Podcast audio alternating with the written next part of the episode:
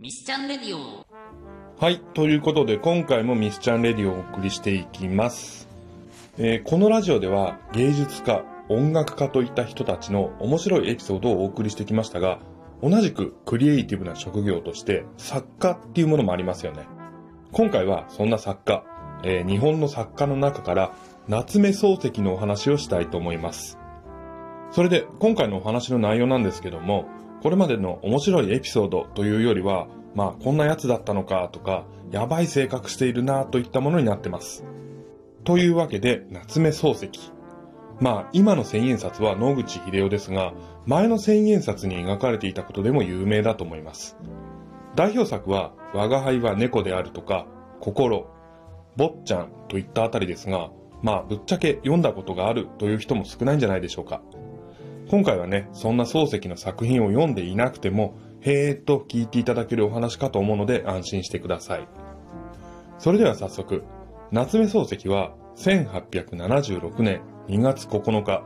現在の新宿に生まれました。日本が誇る文豪でもあるんですが、意外にも小説家デビューっていうものは遅くて、諸女作の第一章を書き上げたのが38歳の時。ここまでの漱石については今回詳しく触れないで割愛しますけど、大学時代に正岡子規と出会っていたり、イギリスに留学したり、帰国後の教員時代に叱責した教え子が自殺したりと、結構波乱万丈な人生を送っています。そして話を戻しまして、この初めて書いた小説はとても人気が出て、その後も執筆を続けます。それが40歳の時に仕上がることになりました。この小説というのが先ほども少し言いましたが、漱石の代表作でベストセラーとしても読み継がれる我が輩は猫であるだったんです。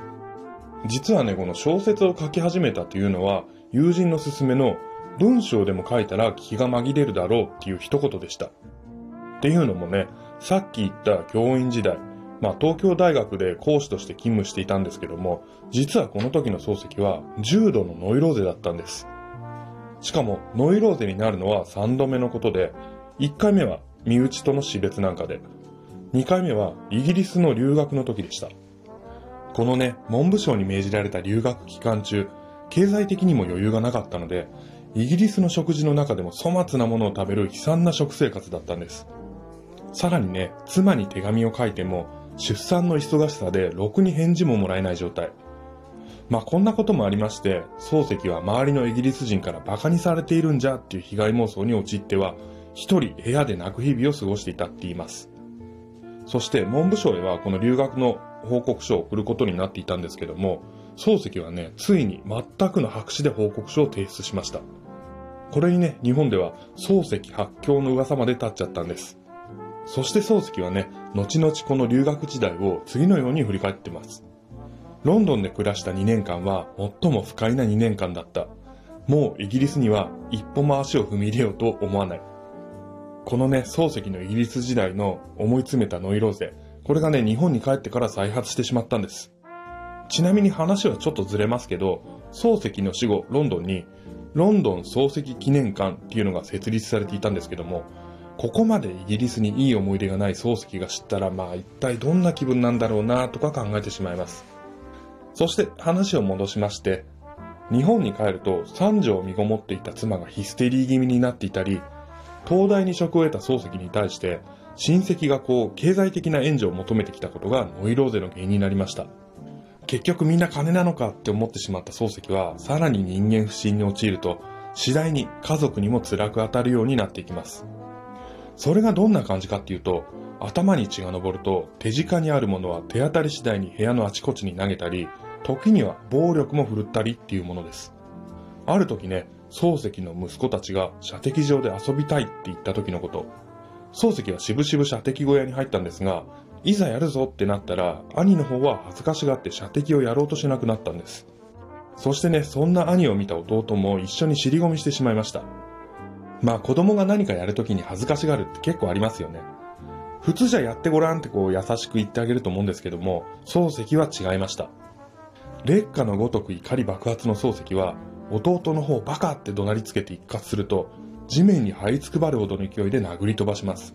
さらに、倒れたところを下駄で踏みつけた上蹴りまくると、持っていたステッキで打ちつけたんです。周囲の人はね、さすがにこれにドン引きですよ。実際、打ちのめされた次男の夏目新六さんは、父との思い出を次のように語っています。父と二人で相撲を取りながら、一生懸命に一遍でもいいから父を任そう任そうとこう真っ赤になって痩せた腹にしがみついていた時でさえ、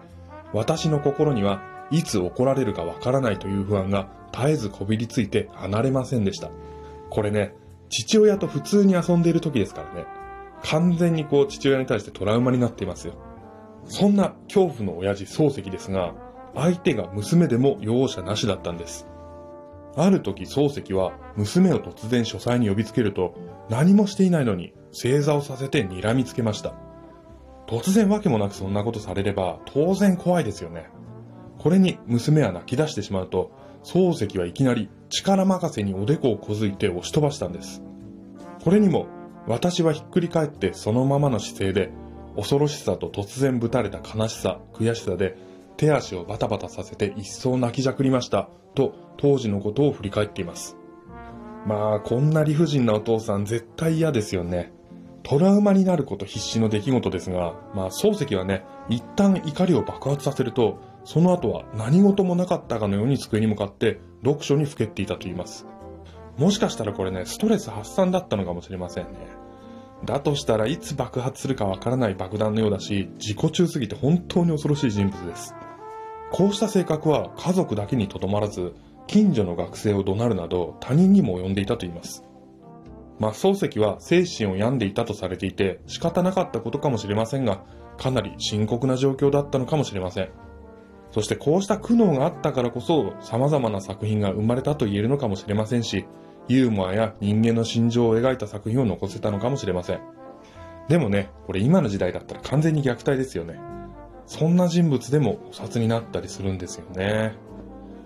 まあ、もし今度夏目漱石の作品を読む時があれば、ぜひ今回の話を思い出して、あのバイオレンスな父ちゃんがこんな作品を書いたのかと想像してみても面白いのではないでしょうか。それでは今回のラジオはこの辺で。また次回お会いしましょう。